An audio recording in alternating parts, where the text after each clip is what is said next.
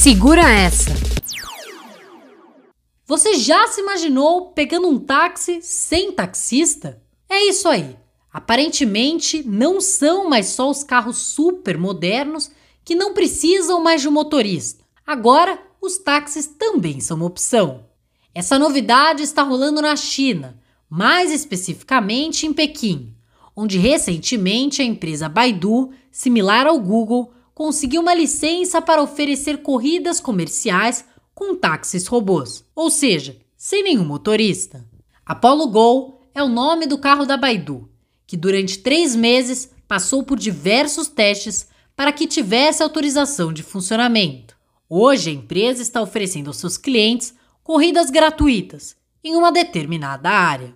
Esta novidade significa mais um passo para o ramo tecnológico, onde é um marco importante para a indústria, disse o diretor de operações da Baidu, que acredita que futuramente possa oferecer este serviço em larga escala, planejando já começar seus testes nos Estados Unidos.